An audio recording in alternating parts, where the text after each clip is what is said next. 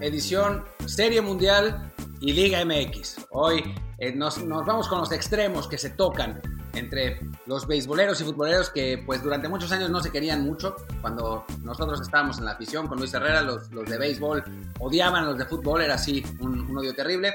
Y uno de los de esos de béisbol ahora habla de fútbol. Pero bueno, en fin, eh, nosotros también hablamos de béis y fútbol y bueno, de eso se trata. Y por eso está Luis Herrera y está Luis Friedman también, nuestro experto en Liga MX. Pero bueno, les, doy la bienvenida a los dos. Luis Herrera.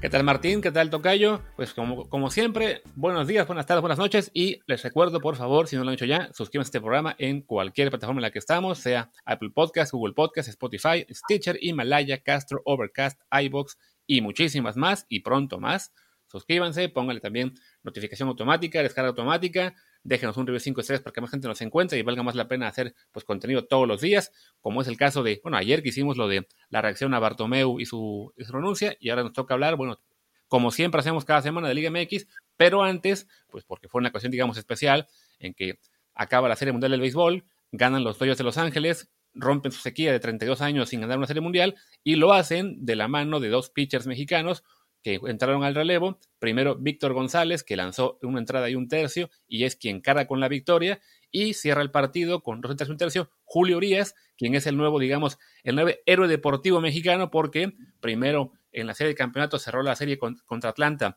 lanzando tres entradas perfectas, y ahora contra eh, Tampa Bay, pues cierra con igual siete bateadores, siete outs, para pues cerrar una gran actuación en, en, en la serie mundial, bueno, y en general en todos los playoffs darle esta victoria a los Dodgers y evidentemente pues para el béisbol mexicano es una muy buena noticia que dos pitchers estén en el equipo campeón de las grandes ligas, ¿no? Tocayo, ahora sí, ¿cómo estás? ¿Qué tal, Luis Martín? Muy bien, mucho gusto estar con ustedes ahora, aunque fuera en miércoles en vez de martes, pero pues sí vale la pena, creo que faltando dos jornadas hablar de la Liga MX y bueno, no podíamos, como bien dices, dejar de paso esta serie mundial que bueno, después de,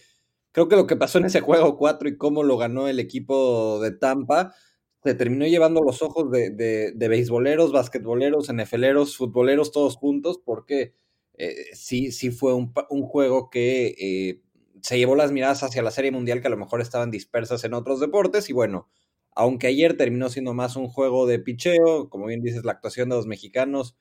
eh, me reservo al menos unos minutos mi opinión sobre, sobre Urias, pero eh, eh, bueno, un par de mexicanos, el 13 y el 14 en la historia que, ganan un título de grandes ligas y bueno, eh, sobre todo en la posición de pitchers, que es donde a, lo largo de la historia los mexicanos más han logrado destacar y que para muchos, incluyéndome, es, la más importante del béisbol. Entonces, bueno,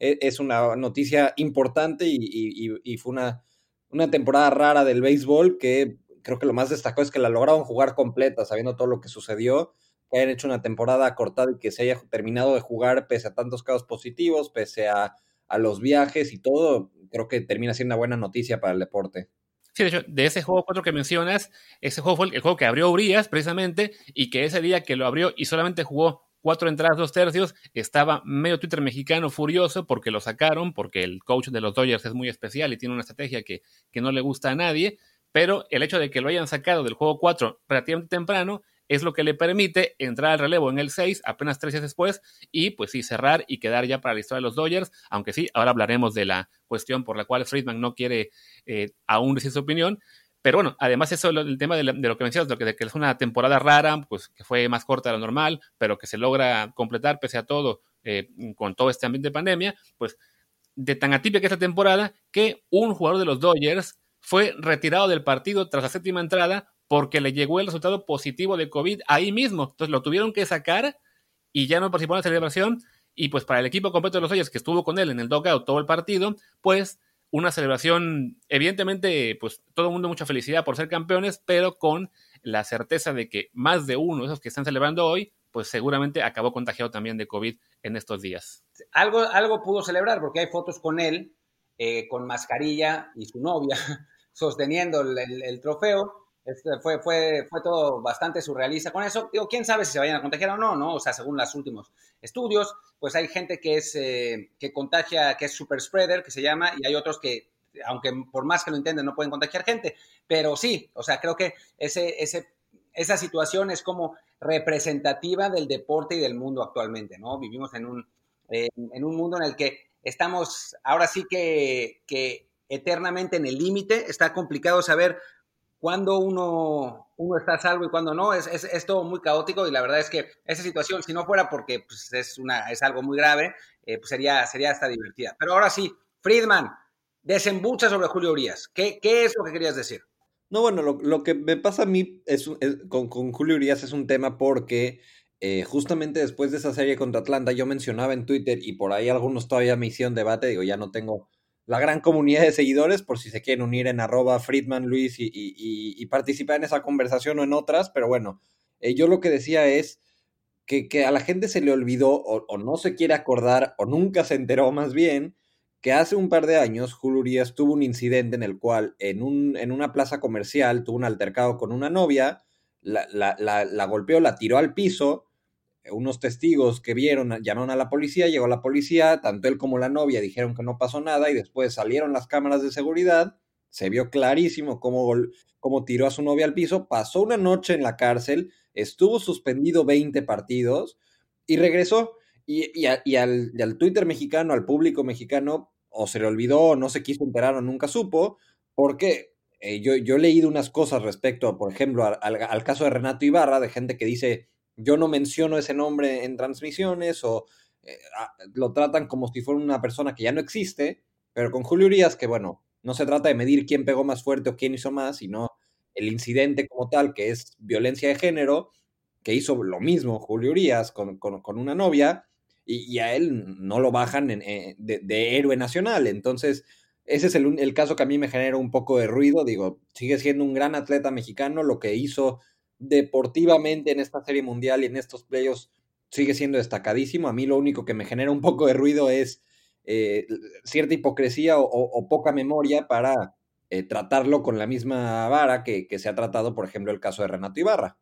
Bueno, yo creo que ahí en parte es porque, más allá de que evidentemente esté mal tanto lo que hizo Renato Ibarra como lo que pasó en su momento con Julio Urias, como con lo que hizo Julio Urias, no, no pasó, lo, hizo él, sí creo que hay niveles y no es lo mismo agarrar a golpes a tu esposa embarazada enfrente de toda tu familia, amenazarla y llegar a los niveles que vimos en los videos y en, las pruebas periciales del caso de Ibarra, a tener una discusión en la calle que genera, que también, que acaba en violencia, que insisto, no está bien tampoco, e hizo bien la liga en su momento en, suspenderlo, pero sí, bueno, creo que dentro de todo hay, hay niveles de, cosas mal hechas y en parte por eso ahora que, que Urias, digamos, es un jugador más conocido, pues sí, se, barre un poco por, por, debajo de la alfombra esto, ¿no? evidentemente es algo de lo que hay que hablar y por eso lo estamos metiendo ahora en el programa. Tuvimos esta discusión un poco antes de, grabar también y, creemos que es importante mencionarlo. Pero sí, me parece que es bueno también el matiz y recordar que no es lo mismo pelearte en la calle y que eso acabe siendo, eh, que acabe llevando a, a, una situación, digamos, violenta, que, insisto, está muy mal, a algo ya tan grave como lo que pasó con el futbolista de la América, que sí me parece es alguien que no debería estar jugando en la Liga MX todavía. Hijo, a mí la verdad es que las dos cosas me parecen inaceptables, ¿eh? eh tanto, tanto a empujar a tu esposa en la calle y, golpearla como, como golpear a tu esposa embarazada, que una cosa es peor, pero, pero es como decir que es peor si matar a alguien o violarlo, ¿no? O sea, me parece que, es, eh, que son dos cosas que no, que no se deberían eh, soslayar y más bien me parece que la razón por la que no se le tira tanto a Urias es porque es mexicano. O sea, si, si Urias fuera, hubiera sido extranjero, eh, quizás hasta si hubiera sido negro, y quizás eh, porque el béisbol es un deporte mucho menos popular que el fútbol, eh, si, hubiera sido, si hubiera sido distinto, o si, Ibarra hubiera sido mexicano, seguramente no, no se le hubiera dado tanto. Me, y me parece que yo fui uno de los principales, bueno, no uno de los, hubo un montón, pero fui un crítico muy fuerte de lo de Ibarra, de lo que pasó con Ibarra. La verdad es que lo de Urias ni lo sabía porque el béisbol no me importa, pero pues ahora que, ahora que lo sé, pues sí me parece igualmente lamentable y creo que son esas cosas de las que no deberíamos olvidarnos. O sea, creo que, creo que, hay, que hay que mencionarlo y hay que decirlo porque, pues, o sea, no sé, Luis Friedman, tú que estuviste un poco más cerca del, caso, ¿se disculpó, hizo algo, etcétera? O, o, más bien aplicó la gran Renato Ibarra? No, realmente justamente a lo que estaba leyendo, que cuando le pusieron esa suspensión de 20 partidos, pues su, gran gesto fue aceptar la suspensión y no, no, no ejercer el derecho a apelarla. Estuvo suspendido esos 20 juegos y regresó. También hay que acordarse que en el deporte americano, lamentablemente, estos casos son muy normales. Digo, el, el, hace un par de años también hubo un caso con Karim Hunt, que, que, incluso había video de cómo azotó a su novia en, en, Las Vegas. En ese entonces era jugador de los Chiefs, lo cortaron y ahora está en Cleveland y, como si no hubiera pasado nada. Lamentablemente en el deporte estadounidense eh, la cantidad de casos de este tipo, sobre todo en fútbol americano, pero ya, ya han habido también en, en, béisbol, son muchos, realmente no, no, no tienen el, impacto mediático que tuvo en México lo de Ibarra.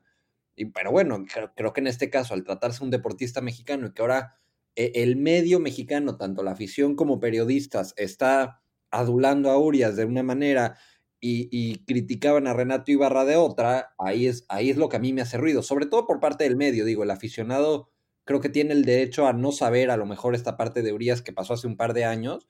pero creo que el periodismo sí, sí tendría que decir, oye, antes de, echarle porras a Urias, pues voy a checar un poco de dónde viene, qué ha pasado en su vida para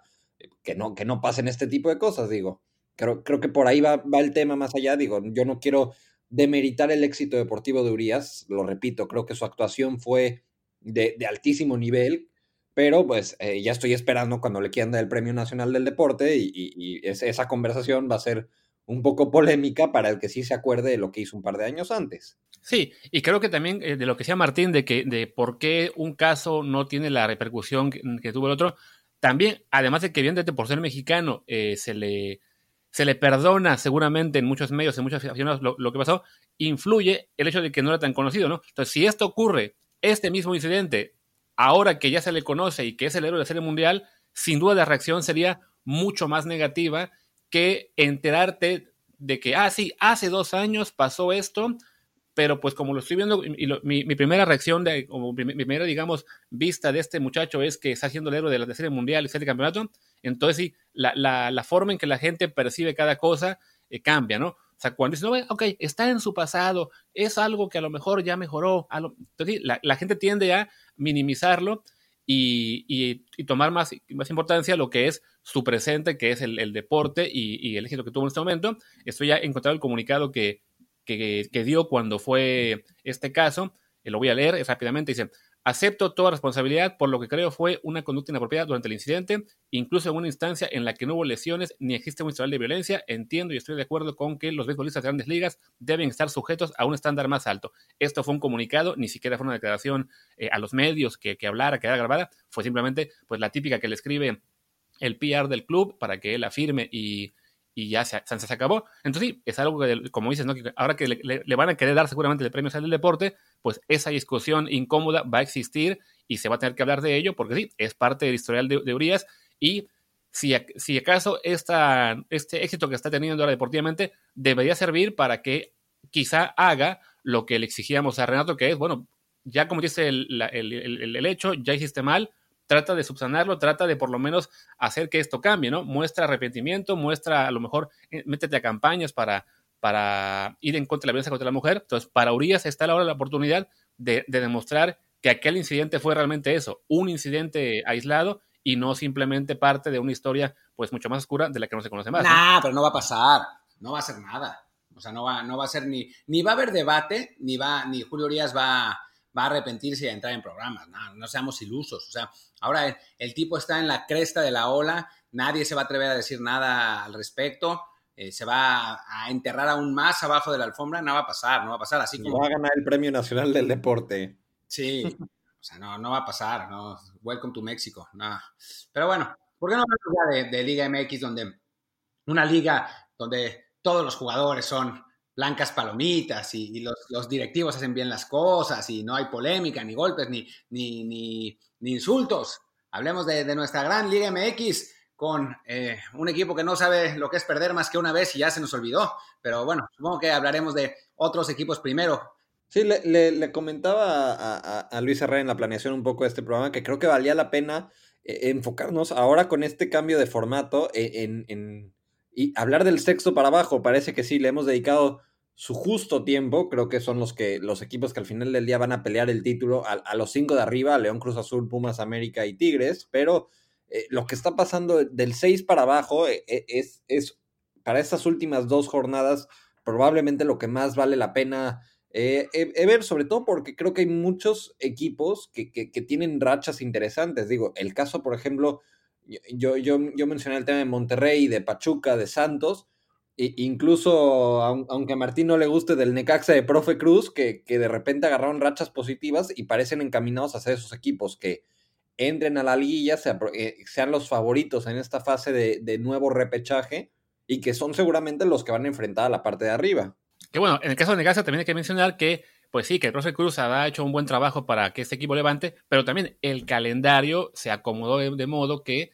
ha sido muy sencillo esta, esta última tramo, ¿no? O sea, tienen tres victorias consecutivas, de las cuales fueron, si no me equivoco, aquí está, contra Atlas, contra Tijuana y contra Querétaro, ¿no? O sea, tres equipos de lo peor de la, de la temporada. Entonces sí, los profecursistas van a usar eso como defensa de que miren cómo sí levantó el equipo, pero la verdad es que el calendario pues, le quedó de, de pepechito, ¿no? Y que antes de eso tuvo tres derrotas consecutivas que fueron San Luis, Chivas y Puebla, empató contra Pumas teniendo un hombre más todo el partido prácticamente y luego ya vinieron estas tres victorias. el tema con Necaxa es que, bueno, está enrachado. yo no lo convertiría en un candidato al título, evidentemente, pero sí, sí vale la pena mencionarlo porque sí, era un equipo que al principio del torneo no jugaba tan mal, pero no encontraba cómo sumar y ahora en estos últimos cuatro partidos, aunque sigue jugando a un nivel que, que, no, que no termina de ser 100% lo que esperarías de este plantel, pues mínimo le, le, está alcanzando para sumar victorias. Y sobre todo que, bueno, considerando que Necaxa torneo tras torneo lo han desmantelado, creo que el técnico que sea que logre que este equipo sea siga siendo redituable, que parece que ese es el objetivo de esta directiva, más allá de lo deportivo, es al que van a mantener. Mientras siga sacando jugadores o dándole juego a futbolistas que después puedan vender, sean mexicanos o sean extranjeros, a, buen precio, esa es la prioridad que tiene la directiva de Necaxa. Y si de rebote se meten a liguilla, como probablemente sea en este torneo, pues, pues son puntos extra. Entonces, más allá de si a favor o en contra del profe Cruz, parece que la prioridad en ese equipo va a seguir siendo el ver a quién pueden vender en el siguiente mercado de fichajes, pero, pero creo que sí valía la pena hablar un poco del tema de un equipo que, aprovechando este nuevo sistema, está ahorita en el lugar 11 de la tabla y a falta de dos partidos y con cuatro puntos de diferencia del Puebla, que es el 13, pues está prácticamente asegurado que estará en, en, esa fase de repechaje. Sí, sí, sin duda, sin duda lo estará. Digo, tiene, tiene su mérito haber ganado esos tres partidos contra equipos horribles, siendo eh, pues entrenador de un equipo horrible eh, pero tampoco, digo, no, no vale la pena tirar la casa por la ventana. Pero bueno, hablemos de otros equipos que son más, más interesantes y divertidos de los que hablar, ¿no? Sí, ah, yo también quería hablar un poco quizás de, de Toluca, porque eh, con la salida de, del Chepo y que entró con este interinato que se terminó volviendo eh, para el resto del torneo Carlos Adrián Morales, que bueno, en este programa creo que hemos aprovechado para echar flores cuando dan oportunidades a técnicos jóvenes mexicanos preparados, que esa es una frase una, palabra importante que deben de cumplir también, no se trata nada más de que, ah, porque es menor de 40 años o de 45 años que le den juegos y Carlos Adrián se ha preparado bien, le dan este proyecto de, Toluca al menos para terminar el torneo. Y bueno, de entrada ganó contra Cruz Azul, pierde contra Pumas en ese partido que bueno, si no es por el autogol de Luis García, quién sabe qué, qué hubiera pasado. Y luego vuelve a dar una buena exhibición en casa, digo, ante un Tijuana que sabemos que, que de visita no rinde, pero ojo con el Toluca, porque ya, ya parece haber encontrado modo, es, esa línea de cinco muy bien mandada. Maidana, que ya al irse el Chepo se fueron sus pleitos personales, está como el líder de esta defensa, que yo sigo sin entender cómo el Chepo no le daba juego por, por, un tema de ego, por un tema de, de, discusiones de vestidor. Ahora sí, con Maidana en el centro de su defensa, Toluca está muy bien, el Dedos López con la lateral derecha otra vez, como ese jugador que llegamos a ver en Pachuca, en Chivas, el medio campo con, Ríos, William y, Rubens muy bien, y el ataque encuentra cómo funcionar. Estrada y Canelo creo que son delanteros que a lo mejor no tienen este gran poderío de goleadores, pero que eh, tampoco son malos atacantes. Entonces creo que Toluca tiene el plantel para competir, no sé si por el título, pero al menos para ser un rival muy incómodo en la liguilla. Y, con Carlos Adrián ha encontrado la base, por lo menos lo, lo que menciono, por lo menos no está un Chepo que eh, tiene un gran pecado y un gran problema cada que dirige, que es que, que, entre en problemas con futbolistas específicos. De, repente el tema de quién manda en el vestidor termina pesándole mucho y ahora que entró Carlos Adrián, que no se retiró hace tanto tiempo, que tiene más, eh, más, cercanía con el futbolista, entonces sí estamos viendo probablemente la mejor versión posible de, de este plantel de Toluca y que bueno, cierra visitando a Necaxa y luego tiene la suerte, entre comillas, de recibir a León en la última jornada que León ya tiene matemáticamente asegurado el liderato y que probablemente en esa última jornada, eh, no, no, sé si vayan a meter suplentes considerando que van a descansar una ronda, pero eh, no van a meter el pie al acelerador sabiendo que ya tienen asegurado el liderato. Entonces, muy probablemente Toluca esté pescando un lugar entre los primeros ocho para a lo mejor ser local en esa fase de repechaje, si no, igual estará en esa ronda y, y seguramente será un rival al que vale la pena seguir de cerca por una posible sorpresa. Y sí, otro equipo que también está ahí en, la zona de, de repesca, ahí sí como local, no sé de cuál será primero, pues veo ahí a Pachuca y Santos, que en este momento ya saltaron a séptimo y octavo, rebasaron a Chivas. Entonces, antes de pasar por Chivas, que me imagino que mucha gente también querrá que hables de ellos, pero bueno, ya los hemos comentado mucho en el programa, hablemos un poco antes de Tuzos y Guerreros. ¿A quién ves primero como, pues como candidato más, más importante? Supongo que, supongo que a Santos Laguna, ¿no? Sí, creo que eh, entre Santos y Pachuca, lo, lo de Santos creo que vale más la pena destacar. Es hay un equipo que eh, sobre todo en su casa ha sido muy fuerte, pero que ha dado también buenos golpes de visita. Creo que es un equipo que, que como siempre, se las ingenia para ser competitivo. Eh, la verdad es que el trabajo de Almada, aunque de repente lo han criticado, a mí me ha parecido bueno. Creo que no tiene Santos el plantel que en otras ocasiones, y pese a ello, ha encontrado cómo competir. Yo, yo, yo destacaría sobre todo lo de jugadores como Gael Sandoval y Garnica que, que, han agarrado un muy buen nivel recientemente, incluso Alan Cervantes, que, que, en Chivas no tuvo suficientes oportunidades y de repente ahora en Santos está encontrando otra vez un buen nivel en, el medio campo. Eh, creo que tiene una saga con Hugo Rodríguez y con Doria bastante sólida. Y bueno, lo de Furch, que siempre, siempre ha sido destacable, que desde que salió de Veracruz rumbo a Santos fue uno de los fichajes más destacados de los últimos años en Liga MX, porque eh, le ha dado gol a Santos cada que lo necesite y entonces sí se vuelve un equipo que eh, con este medio campo sólido, con una defensa sólida y con un muy buen centro delantero como Furch, por ahí ha probado acompañarlo con, con Aguirre, no, no, no, ha funcionado a veces del todo bien, pero eh, más allá de quién sea su, su, compañero en el ataque, creo que Furch por sí solo es una amenaza muy fuerte y que, sobre todo si Santos acaba entre el, entre el quinto y el octavo, que significaría que juegue de local ese partido a eliminación directa de, repechaje, se convierte en un equipo candidato a los cuartos de final y ahí seguramente puede incomodar a un Cruz Azul, a un Pumas, a un América. A León no creo, yo, yo sigo diciendo que León está un paso por encima del resto, pero sí podría ser un equipo que a, que a los capitalinos o inclusive a Tigres o a Monterrey tiene con qué darles pelea, no, no, no es una serie eh, ganada y, el caso de Pachuca, que eh, yo lo mencionaba en las primeras jornadas y se ha mantenido así, es un equipo que contra los buenos pierde, contra los regulares empata y contra los malos gana. Y ese ha sido su, su, su, mantra en este torneo. Y si uno ve los resultados, pues Pachuca únicamente perdió contra Cruz Azul y contra León y contra el América en la jornada 1, es decir, los de, los de la parte alta. El resto han sido, empató con Tigres, empató con, con, con Monterrey, eh, empata con Chivas. Es decir, esta regla se, sí se ha mantenido hasta cierto punto, que con, bueno, esta jornada incluso empata con Pumas. Entonces sí, e, es un equipo que con los favoritos ha perdido, con los demás que van a estar en liguilla tiene, tiene por ahí empates y, y, ha ganado contra los que probablemente no califiquen, contra sus victorias realmente han sido contra Atlas, contra San Luis, contra Puebla, contra Mazatlán y contra Querétaro. Es decir, tal cual, si uno ve la tabla, son los de abajo, son a los que le gana Pachuca. Entonces no, no creo que le alcance para competir contra por el título, pero sí, esto te demuestra que si le ganas a los malos y empatas con los de tu mismo nivel, es suficiente para acabar en un sexto séptimo lugar de la tabla. Sí, eh, pues digo, es, lo que te da un poco el, el, nuevo formato de competencia, ¿no? O sea, antes este, digamos, protocolo de ganar a los malos, empatar con los, con los regulares y perder con los buenos, igual no te hubiera dado el pase, ¿no? Pero ahora, ahora sí, igual, además te pone como favorito para, para enfrentar la, la primera ronda, ¿no? Eso también, también eso creo que es, algo interesante en este, en este campeonato con, estas, con esta nueva liguilla expandida que, digo, durante mucho tiempo gente como Tuca, eh, supo como el piojo incluso, supo como cómo aprovechar el sistema de competencia, ¿no? Igual no terminando primero, sino terminando tercero o cuarto, eh, le, daba para recibir el primer, eh, bueno, digamos, recibir el segundo partido de los cuartos de final, eh, después aprovechar ahí el rival que le tocara en semifinales y, llegar en el mejor momento posible a la final, ¿no? No sé si esta vez vaya a cambiar el, sistema o si, si, si, vamos, vayamos a ver sorpresas. Es, es más digamos que hay una, una mayor incertidumbre en ese sentido.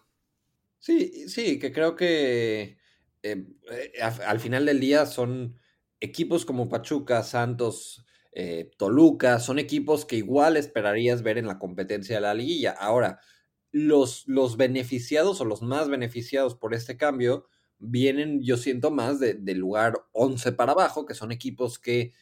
a estas alturas del torneo ya estarían eliminados o prácticamente eliminados o sea, si te vas de Juárez para abajo, son equipos que matemáticamente hoy ya no tendrían por qué estar peleando por liguilla, quedan seis puntos por disputar y no tendrían cómo alcanzar el octavo lugar, pero ahora tienen esta posibilidad y creo que vale la pena para ciertos proyectos. Por ejemplo, el caso de Juárez, que digo, sí, los resultados no son de un equipo competitivo, sí es un, es un equipo de, de, la parte baja, pero que, que, que, ahora tiene la posibilidad de a lo mejor jugar una liguilla, que en un escenario normal no se le daría y que, bueno, considerando el plantel que tiene, que es bastante limitado, el buen trabajo que ha hecho Caballero, pues sí, puede terminar recibiendo el premio de jugar esta fase de, repechaje. Difícilmente avance porque será visitando un Monterrey, a un Santos, a un Pachuca, a lo mejor un Chivas, pero eh, eh, vale la pena para proyectos como este que de repente tengan la posibilidad de jugar una liguilla. Está ahí Juárez, está Puebla, el caso de Tijuana creo que sí sería inmerecido con, el, con lo que se esperaba de este equipo, que termine entrando a la liguilla porque terminó siendo, se llevaron al técnico de moda con Guedes, se llevaron a todos los futbolistas relativamente talentosos que tenía el plantel de Querétaro y de repente todavía tienen la posibilidad de entrar a la liguilla en el repechaje. Yo, yo espero que no lo hagan porque sería un premio, un premio injusto para un equipo que, del que se esperaba más, definitivamente. Sí, de hecho yo creo que a mí lo personal me gusta ese formato en cuanto que va a haber una ronda a un solo partido, eso sí me agrada. Y no, y no, y no me huele tan loco el hecho de que, ay, que el octavo, el noveno o el décimo puedan también jugar este, esta ronda. Lo veo como algo de, bueno, a lo mejor este no, no a muchos les gusta, pero tampoco creo que se vaya a colar en Toluca o en la casa como campeón, entonces no, no, me, no me afecta que, entren y compitan una ronda, incluso dos, y alguno se cuela este, por ahí a ganar cuarto final. Sí creo que va a afectar un poco eh, la imagen del torneo, quién quede como número 12, porque ese equipo, pues sí, ahí sí está el bloque de siete equipos que realmente andan muy mal, ¿no? O sea, en este momento es Juárez, pero le pelean con este, ¿no? Puebla, Tijuana, Atlas, Mazatlán, Querétaro, San Luis, e hice la cuenta y en las últimas tres jornadas estos siete equipos acumulan entre sí dos victorias, dos empates y 17 derrotas. Entonces sí, que un equipo de este grupo tan malo se vaya a colar a la, a la repesca, pues sí, va a dejar una, un mal sabor de boca. Lo bueno es que al que le toque este, este, este lugar 12, en este momento le tocaría jugar contra Tigres. Entonces, mucho riesgo de que se cuele a, cuartos de final parece no haber, ¿no? Ya si por ahí acaba bajando al quinto lugar el, América o los Pumas, tendría un poquito más de duda, pero igual creo que quien sea el quinto será favorito. Eh, y bueno, ya hemos hablado de prácticamente todos en este bloque. Nos faltaría quizá el sexto lugar que técnicamente todo el torneo ha sido del grupo, digamos, este, del pelotón de medio, pero que había arrancado muy bien, luego se cayó y ahora lo vemos otra vez colgarse a, al, grupo puntero que es el Monterrey, ¿no? Que me parece está tomando otra vez un muy buen nivel, al menos en resultados, justo en el momento clave, ¿no? Sí, creo que esa, esa batalla por acabar entre los primeros cuatro eh, está, esa es la que vale la pena más por, por el tema de, del nivel que están dando esos equipos Así como mencionabas lo de los pocos puntos que han conseguido los de la parte baja en estas últimas tres jornadas, bueno, los de del 6 para arriba han, dominado a, justamente estos equipos. Monterrey tiene tres victorias seguidas, eh, Tigres tiene 13 de los últimos 15 puntos, el América tiene 8 de los últimos 15 que e, está como a la mitad de, de, de un poco arriba el 50% de efectividad. Pumas también se cayó un poco, tiene ahí una victoria y tres empates en esos últimos cinco partidos. Cruz Azul tiene un par de victorias, un empate y, dos derrotas. Y bueno, el caso de León, que cada que hay oportunidad lo menciono porque creo que es punto aparte, pero sí, con, cinco victorias consecutivas en esos últimos cinco partidos, no, no habría por qué eh, dudar de, un equipo que, que, si no fuera por esa derrota contra Cruz Azul en el Azteca, podría aspirar al, al título invicto, porque realmente ha estado a ese nivel en el torneo. Y bueno, sobre lo del formato que mencionas, sí, creo que eh, la idea era al final del día que al no haber descenso, de alguna manera logres que todos los equipos o prácticamente todos los equipos tengan algo por qué competir hasta la última jornada. Les está saliendo la fórmula porque hoy en día, por ejemplo, el San Luis, que es el último lugar de la tabla, está a cuatro puntos de zona de liguilla, quedando seis por disputar. Es decir, todos los equipos todavía pueden calificar. Habrá quien diga que esto es malo, habrá quien diga que esto es bueno. Yo digo que salvo el, salvo el lugar 12, tenemos 11 equipos que sí merecerían de cierta forma la oportunidad de pelear por el título. Y el que se cuele en el número 12, que sí será un equipo de la parte baja o de los que realmente no han hecho méritos deportivos para, para calificar, se va a enfrentar contra alguien que caiga de esta parte alta y, a, partido único y de visita. Entonces, no, no debería de haber problema y en cambio le das la oportunidad a un equipo de, de, competir en una liguilla que de otras formas no tendría la posibilidad de hacerlo. Sí, tiene lo suyo, pero también eh, hay que decir que difumina un poco el merecimiento de llegar a una liguilla, ¿no? O sea, puede llegar cualquiera y, sabemos que en un partido de más puede pasar cualquier cosa, ¿no? O sea, una tarjeta roja, un autogol, eh, la suerte. Hay, un montón de cosas que eh, pues prevendrían a uno de los equipos más fuertes de calificar, ¿no? O sea, si un Monterrey que termine en quinto lugar, eh, de pronto le expulsan a un jugador por un error arbitral al minuto 15 y pierde el partido, su partido, pues no, no sería necesariamente justo, ¿no? Yo, yo no soy muy fan de esta, de esta liguilla de 12, o sea, está padre que, algunos equipos que normalmente no hubieran entrado entren, en este caso, pero también en México es, tan volátil todo eh, que pues Juárez se podría colar en algún momento, no este torneo, pero con, en, un octavo o séptimo lugar, ¿no? La temporada que entra. A mí me parece que, que, fue innecesario. Pero, y antes de, cerrar, sí me gustaría platicar un poco del caso Macías, porque hemos hablado poco de Chivas y, y bueno, pues es, es, un poco lo que la, polémica que gira, ¿no? Eh, después de sus comentarios para la revista GQ, eh, por ahí salieron rumores de que Bucetich pensaba banquearlo por esos comentarios, después no jugó bien contra Cruz Azul, ha metido cinco goles en la temporada, que pues bueno, es, bastante menos de lo que eh, nos tenía acostumbrados. ¿Tú cómo, cómo, has visto a Macías? ¿Qué, ¿Qué, sientes? O sea, yo sí la verdad es que espero que Bucetich lo castigue seriamente y lo siente en el partido contra Pumas para que no juegue y que en su lugar juegue, no sé, Saldívar, alguno de los muertos que tienen ahí, porque, porque digo, más allá de los resultados, pues Macías sí es un delantero de muy buen nivel, ¿no? Mira, yo creo que lo de Macías va por más allá que un tema extrafutbolístico, incluso de, su propio nivel, creo que va más allá por el tema de quién lo rodea. Y es que eh, cuando estaba en León era un equipo que, que, por el nivel de juego que tenía, que es el mismo que hoy, que, que hoy ha retomado con Ambriz, eh, la, cantidad de balones claros que tenía Macías con León le permitía que si tenía tres jugadas frente a la portería, fallaba una y metía dos, era el campeón de goleo, era o, metía más de 10 goles en un torneo. El problema en Chivas, y, ha sido esto todo el torneo, eh, primero con Tena y sigue siendo con Bucetich hasta cierto grado, es que no genera suficientes jugadas de peligro y Macías eh, no, no ha estado tan claro, pero tampoco ha tenido suficientes oportunidades, no es no es un centro delantero que se va a generar solo oportunidades de gol. No, no, es, no es parte de su perfil. Creo que sí necesita que, le generen jugadas de peligro y, en Chivas eso le ha faltado porque Antuna ha tenido un torneo bastante malito, eh, Alexis Vega también, eh, Brizuela ha sido lo poco rescatable, Angulo no ha despegado, entonces de repente está rodeado por cuatro futbolistas que son los que le tendrían que dar estas, estas jugadas de gol y no se las están dando. Entonces, el problema con Macías es que ahora tiene una por partido. Si la mete, pues es uno de los cinco goles que lleva en el torneo. Y si la falla, dicen cómo Macías falló la más clara del partido y por eso es que está pensando en Europa y es que por eso, pero anda criticando a los futbolistas. Y yo creo que más, más, que más que ser un tema de nivel de Macías, es un tema de que no está, no están generándole suficientes jugadas a su alrededor. Aunque tengo la impresión de que contra Cruz Azul, ahí sí, para quizá hablar un poquito del partido de la jornada como tal, este, fue más de una, ¿no? O sea, falló una muy, muy clara, pero además de eso se le vio bastante errático en general en todo el partido. O sea, sin, sin duda que todo el torneo le ha faltado apoyo de sus compañeros y que le generan mejores llegadas que con, como pasaba con León, sí creo que contra Cruz en particular, que además venía alimentado todo por la polémica de días, previos, sí fue un partido particularmente malo del delantero mexicano. Sí, también, también, yo personalmente siento que había gente que estaba esperando que tuviera un partido malo porque eh, de alguna manera estas declaraciones que salieron eh, de él criticando este tema de, de, las cantidades que los equipos quieren, quieren ganar al vender futbolistas mexicanos, que por cierto, sí tiene toda la razón, sí, también él es parte del problema porque gana un sueldo millonario y eso obliga a que al final del día los equipos quieran ganar cantidades millonarias al vender un futbolista. Pero es, este tipo de declaraciones sí generó que, que, la gente se quedara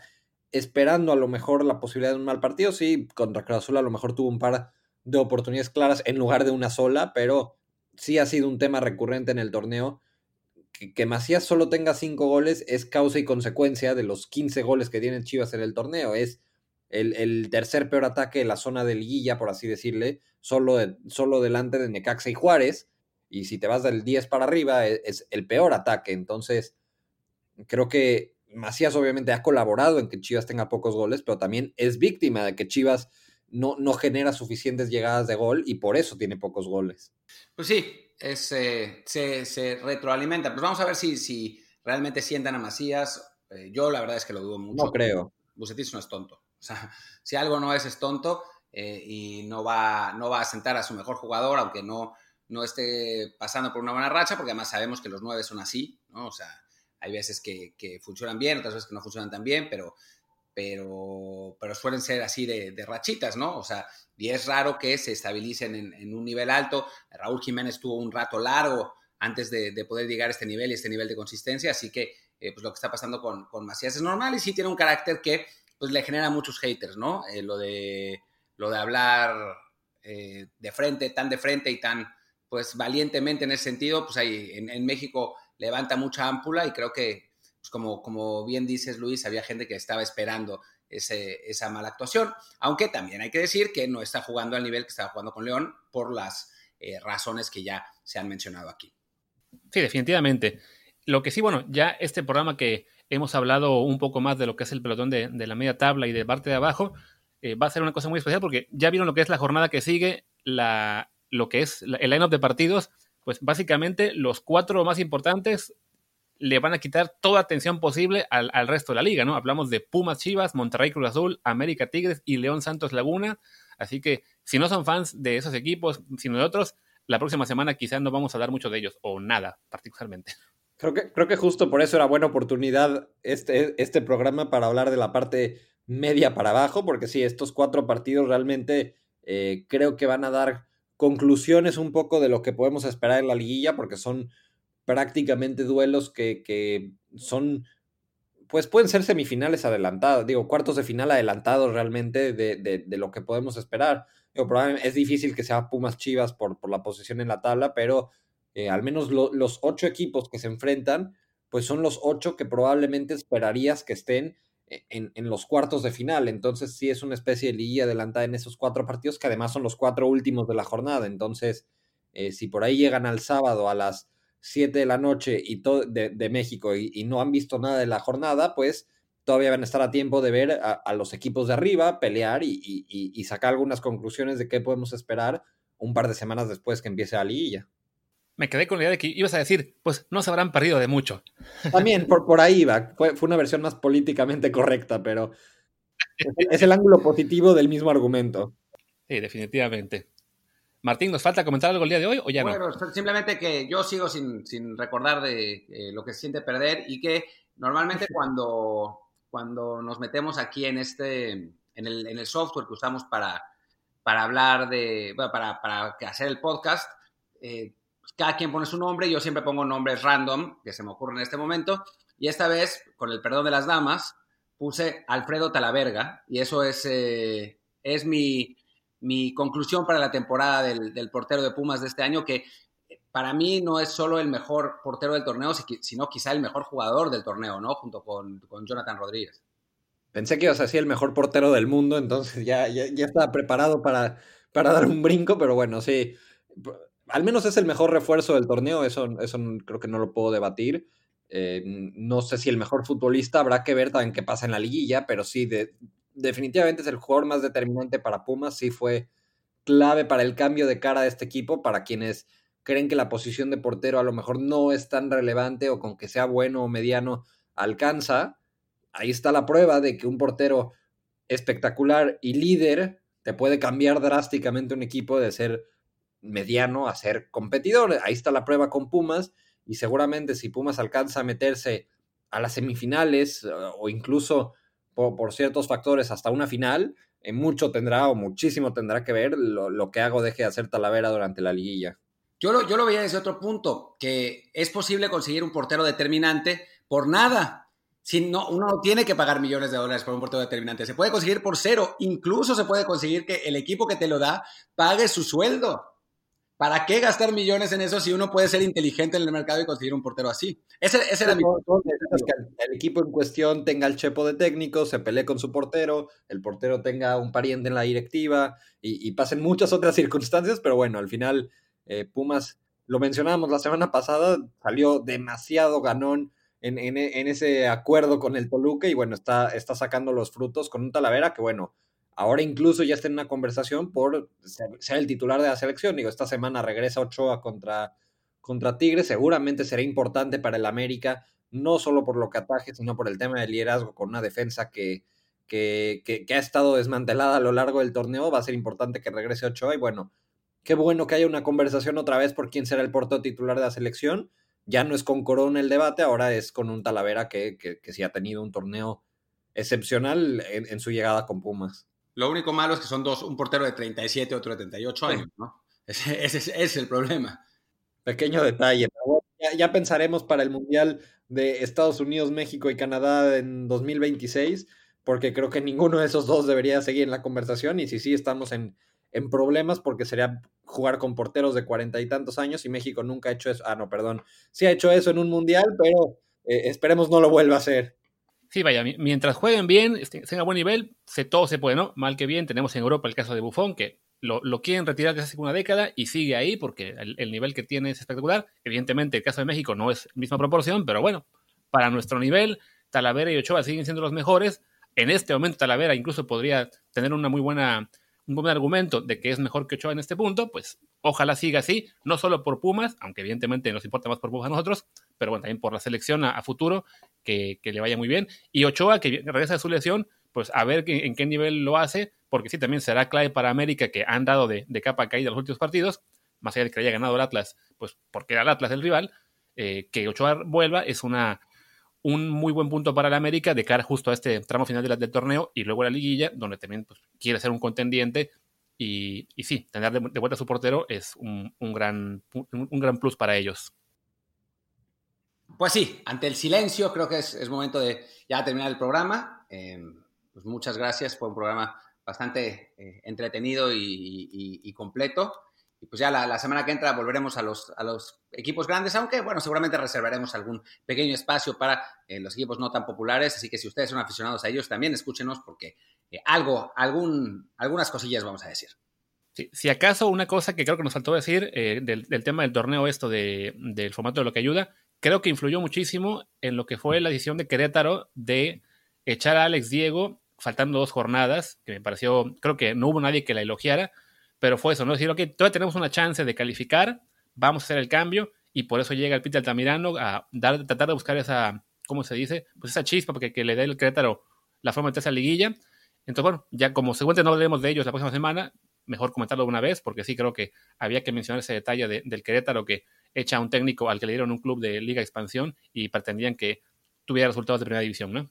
Sí, sí, y bueno, vamos a ver qué pasa con el Peter Taminano, que, que ahora es el, entrenador, ¿no? O sea, creo que en México falta pues mucha visión, en Latinoamérica en general, ¿no? De mucha, más bien comprensión de que eh, los talentos, los, perdón, los planteles tienen cierta cantidad de talento y que por más Pep Guardiola, Jürgen Klopp o José Mourinho que seas, no vayas a, no, no vas a poder hacerlos eh, realmente tener, tener actuaciones que estén muy por encima de ese talento, ¿no? El Querétaro era lo que era. La verdad es que lo que había pasado al principio del torneo era sorprendente, francamente, eh, porque estaban jugando mucho, muy, muy por encima de lo que sus posibilidades le, intuían, pero era obvio que eso era, era insostenible, ¿no? A mí me parece digo, por más que, quiero al Pita Altamirano, me parece que, haber echado a Alex Diego es una, es una injusticia. Ahora, que, que llegue Altamirano está muy bien, un técnico joven mexicano preparado, pues eso, eso siempre, siempre estará bien y Querétaro tradicionalmente ha apostado por ese tipo de jugadores, pero por ese tipo de técnicos, perdón, pero sí, em, eh, pues sí, me parece que, fue, que es una decisión precipitada y absurda, aunque tiene razón, el formato de competencia le digamos que tiene, tiene que ver con este asunto porque Querétaro todavía en cierto sentido está complicado, pero está a tres puntos del último puesto de liguilla, así que podría calificar, aunque está difícil, con seis por jugarse tendría que haber una enorme combinación de resultados. No, que además está a tres de Juárez, que es su rival este fin de semana. Entonces, digo, una victoria los mete ahí en la pelea. Evidentemente también habrá que tomar en cuenta que juegan los demás y pueden rebasar a ambos, pero sí, ahí están eh, en la lucha. Y, sí, si, si Peter Tamirano llega y le puede dar ese, ese plus a Querétaro contra Juárez y después contra Tijuana, pues sí, capaz que se cuelan en liguilla y será un muy buen arranque de su carrera en primera división. Por, por Piti, ojalá que sí pasara para que, pues para que valga la pena que le den más oportunidades a técnicos como él, como a Carlos Morales y demás. Eh, pero bueno, creo que ahora sí ya nos, agotamos todos los temas de, de, Liga MX esta semana y ya podemos ir pensando en cerrar el programa. Algo quería decir Friedman. No, sí, solamente que, que Querétaro pues tiene esa posibilidad porque Justamente va contra Juárez y en algo hasta, hasta poético cierra el torneo contra Tijuana, que es el, equipo que lo desmanteló. Y en una de esas pueden estar esos dos peleando por ese lugar número dos. Entonces, eh, no, no, no, sé qué pueda, no, no sé qué pueda pasar, pero sí hay posibilidad todavía. Aunque bueno, eh, yo concuerdo en que es, es, un error que se vaya Alex Diego, no porque haya llegado el Piti, que sí es una buena noticia que haya llegado, pero idealmente no, no llegaría para suplir a otro técnico joven preparado que, estaba haciendo lo que se podía con un plantel limitadísimo. Entonces, eh, creo que el acierto del Piti no, no tacha el error de dejar ir a Alex Diego quedando dos jornadas para terminar un torneo en el que todavía es complicado que califiques y en el que no hay un descenso, no hay una amenaza próxima como para acelerarte una decisión así. Entonces, bueno, ojalá hayan más Piti altamiranos y ojalá no sean a costa de los Alex Diegos, que bueno, ese sería el, el escenario ideal del fútbol mexicano, pero bueno, eh, ojalá sea, sea, una buena carrera para el Pite Altamirano dirigiendo en primera división. Ya estuvo en el ascenso, estuvo, si no me equivoco, fue asistente de Gustavo Matosas en la selección de, Costa Rica. Sí fue. Entonces, correcto. Entonces, ojalá tenga una buena carrera en primera división. De lo que yo he escuchado, es un tipo también preparadísimo. Entonces,